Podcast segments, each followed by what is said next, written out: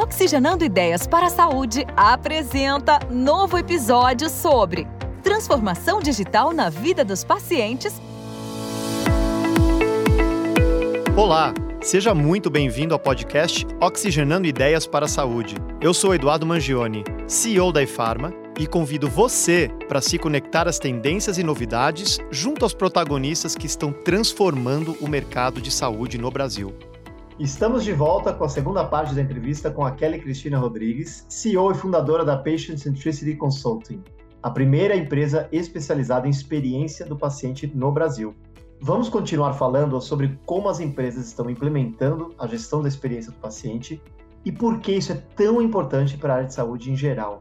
Bem-vinda de volta, Kelly. Obrigada, Edu. Que bom estar aqui com vocês. Nem preciso falar que eu adoro o tema. Nós dois. E Kelly, vou começar com a primeira. Então, é, a minha primeira pergunta é o seguinte: aqui no Brasil, a gente vê algumas instituições já adotando algum procedimento de experiência do paciente. Mas, sinceramente, eu percebo que a maioria não tem método, não faz isso de uma forma estruturada. E para fazer isso, para começar e saber o que está acontecendo, é preciso realizar um diagnóstico para entender o momento atual dessa instituição? É isso? É isso que a gente captura? É isso mesmo, Edu. A gente precisa fazer um diagnóstico. Muitas instituições falam: ah, não, mas eu já sei, eu já sei o que que pega. Só que as, as, as, as empresas, as pessoas, de uma forma geral, têm uma visão de dentro para fora. Então, assim, eu acho que eu sei o que. Eu já trabalho aqui tantos anos, eu já sei o que os pacientes querem, eu já sei o que eles reclamam mas muitas vezes a gente não ouve verdadeiramente o que os pacientes têm a dizer.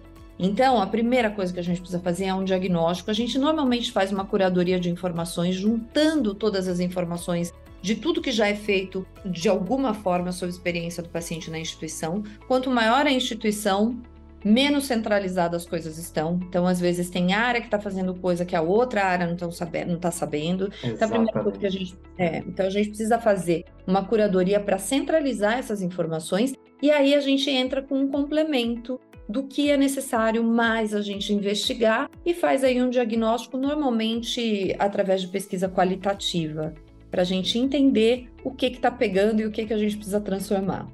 Não, faz muito sentido. É, eu, eu sempre acredito que, e aí é parte da sua metodologia, né? Mas não dá para não dá para a gente caminhar com planos de ação sem um diagnóstico muito claro, né? Quer dizer, é, é, até, até meio óbvio, mas eu tenho certeza que não é tão óbvio na prática, né? Na isso mesmo, ver, isso tá? mesmo. Não, e um diagnóstico claro pela perspectiva do paciente. Exatamente. Né? exatamente. A gente, é. eu, eu, falo sempre, Edu, que a gente, se a gente fizer uma analogia de um paciente nadando uma margem do rio para o outro, o médico sabe sempre onde vai estar mais raso, onde vai estar mais profundo, mas quem está nadando é o paciente. Exatamente. Então a gente é. precisa conversar com quem está nadando, é ele que está enfrentando ali todas as questões. Excelente então, às o que é, o que é claro para a gente não é claro para o paciente e vice-versa. Legal.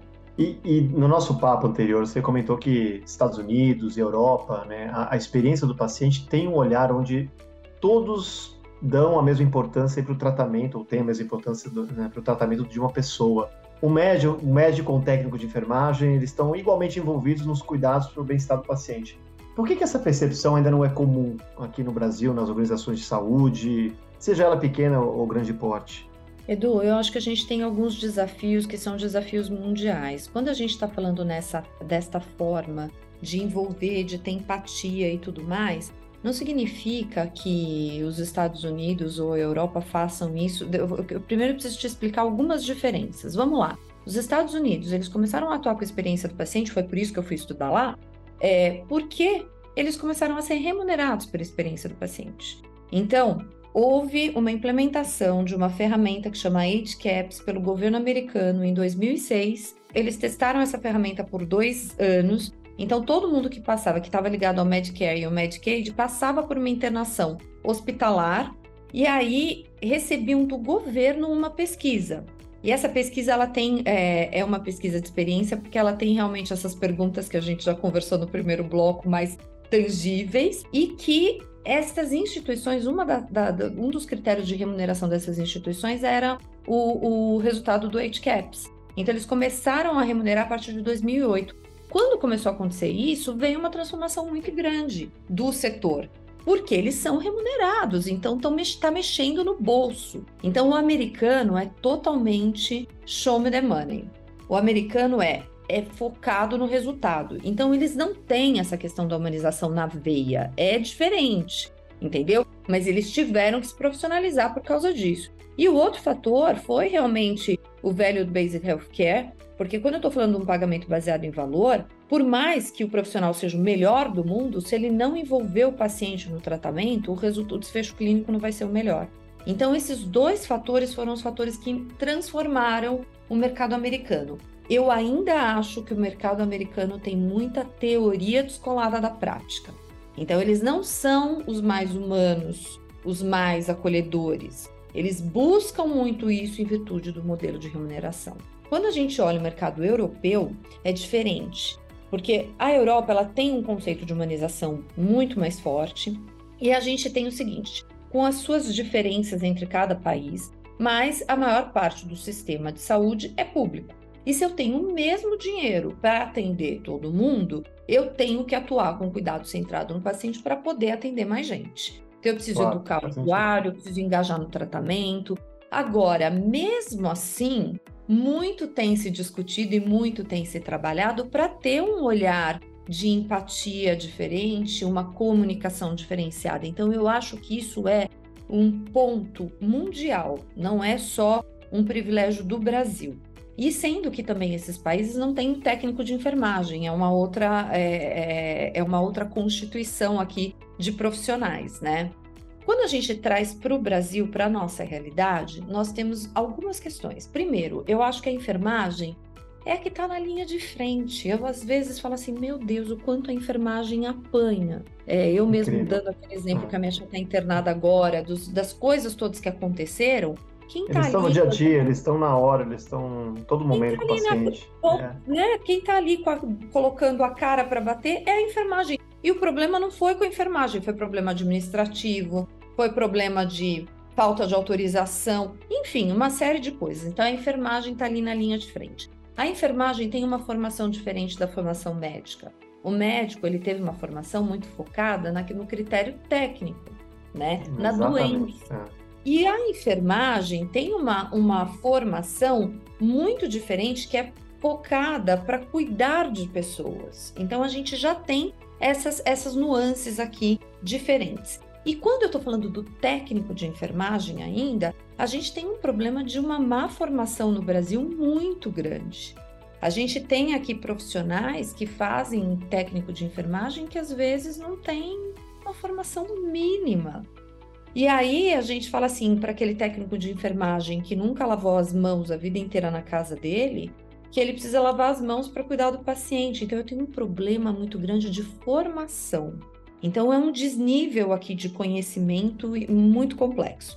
Então, como é que a gente às vezes consegue engajar lá um técnico de enfermagem que tem tantos problemas pessoais, falar para ele ter empatia, sabe? Então tem muitas questões aqui que precisam ser muito trabalhadas mas eu vejo que a gente tem que ter abordagens diferentes com cada um desses públicos. Então, com o médico, a gente precisa, na verdade, cuidar de todos eles. O, o cuidar de quem cuida é algo primordial. Não dá para a gente dar cacetada no profissional e querer que ele entregue uma boa experiência. Então, isso é a primeira coisa. A gente tem profissionais aqui que lidam com, com doenças muito complexas, com, sabe, com oncologia, com doenças raras, pessoas que vivenciam uma tristeza muito grande todos os dias. Então a gente precisa cuidar emocionalmente desses profissionais para que eles possam se preparar melhor e tratar e, e também não adoecer emocionalmente. Mas eu tem acho que ter uma baita tem... resiliência, né? Deus. Super, super. É. E eu acho que a gente tem com cada uma dessas categorias drives diferentes. Então, para o profissional de saúde, para o médico, a gente precisa realmente trabalhar aspectos da comunicação, são muito importantes. Para a enfermagem, a gente também precisa trabalhar aspectos da comunicação, apesar deles terem muito essa questão do cuidado e também para um, um melhor trabalho em equipe. E quando a gente está falando do técnico de enfermagem, a gente precisa atuar com todas essas coisas e também com critérios técnicos de uma forma muito mais forte. Bacana.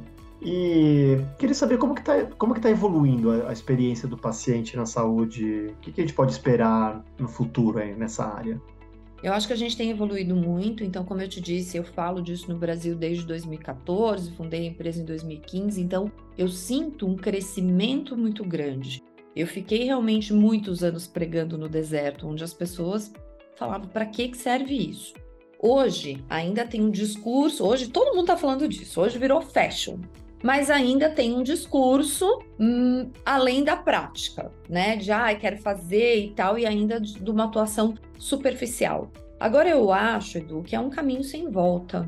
Eu acho que em poucos anos a gente vai ter isso de uma forma muito mais robusta e muito mais consistente, porque cada vez mais as organizações de saúde estão entendendo que atuar com a experiência do paciente vai ser bom para atrair mais clientes, para retenção de clientes, para que eu tenha um melhor relacionamento com todos os stakeholders, porque eu vou precisar cuidar de quem cuida, então eu vou ter menos rotatividade de profissionais de saúde, eu vou, consequentemente, tendo profissionais que rodam menos, eu vou ter aqui um, um atendimento muito mais assertivo, com menos custos, e eu vou ter melhores desfechos clínicos. Então, eu acho que em poucos anos a gente vai ter isso de uma forma muito mais robusta.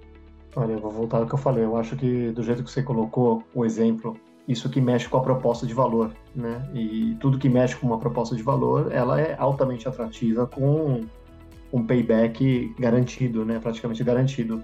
Não tenho nem dúvida que, que esse tema vai continuar crescendo, vai ser parte cada vez mais profunda, né? Dentro de uma organização, desde a sua autogestão até o até uh, quem está na operação mesmo, porque ela transforma, né? Então, resumindo, com tudo que isso que a gente já falou até agora, a gente pode dizer que o, objetivo de implementar a experiência do, do, paciente é transformar o que não está legal dentro de uma, de uma organização?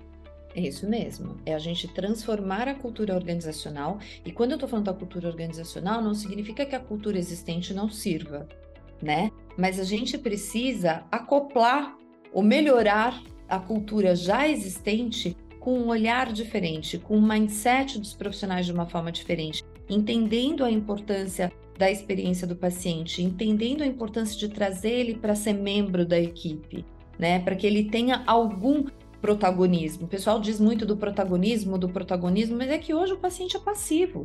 Então ele precisa entender que ele tem sim direitos, mas ele também tem deveres, ele também tem o papel dele. Mas como é que a gente faz tudo isso? Então a gente precisa mudar o mindset dos profissionais de saúde. Então, é transformar, sim, o que não está legal, é, sem ignorar o que já é cada instituição, mas é acoplar um olhar diferenciado.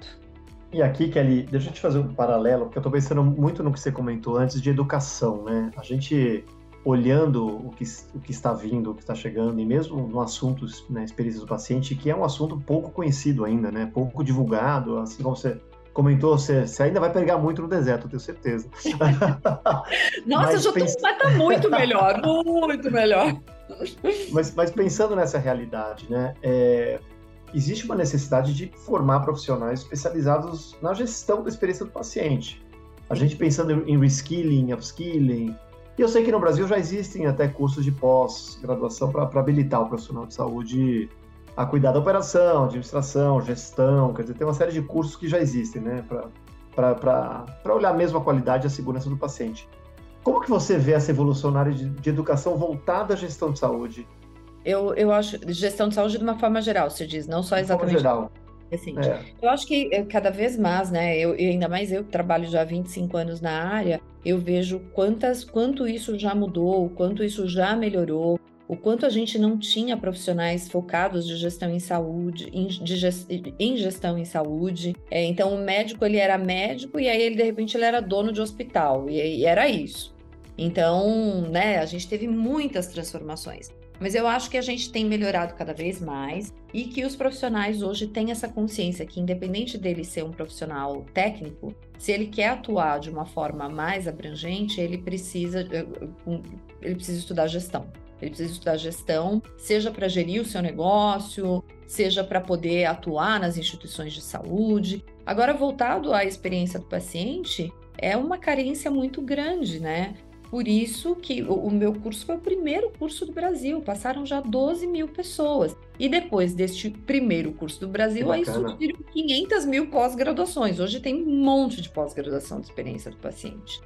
Então, é isso. É, o profissional tem que olhar, entender qual é o momento. Hoje, muita, por exemplo, hoje eu não opto mais por fazer, eu fiz MBA, eu fiz um monte de curso de longa duração. Hoje, para mim, o que funciona mais é fazer cursos que sejam mais diretos, mais curtos, mais direcionados, mas essa é a minha forma de aprendizagem. Pode ser que um prefira fazer um curso de dois anos. Então, por aí vai. Mas eu acho que hoje a gente tem muita opção e isso é altamente recomendável, porque sem educação, sem a gente estudar os assuntos, a gente não consegue realmente evoluir com consistência. É, concordo, concordo 100% aqui. Queria aproveitar que a gente está abordando a capacitação de profissionais e fazer uma propagandinha para você aí. Oba! a, Kelly, a Kelly também é autora, é, autora de um livro chamado A Experiência do Paciente. Como criar, implementar e gerir bem um programa de excelência em experiência de pacientes. Esse livro, Kelly, ele está disponível apenas no formato impresso ou também tem a versão digital? Só para a gente. Tem. Obrigada pela propaganda, em primeiro Imagina. lugar. Opa.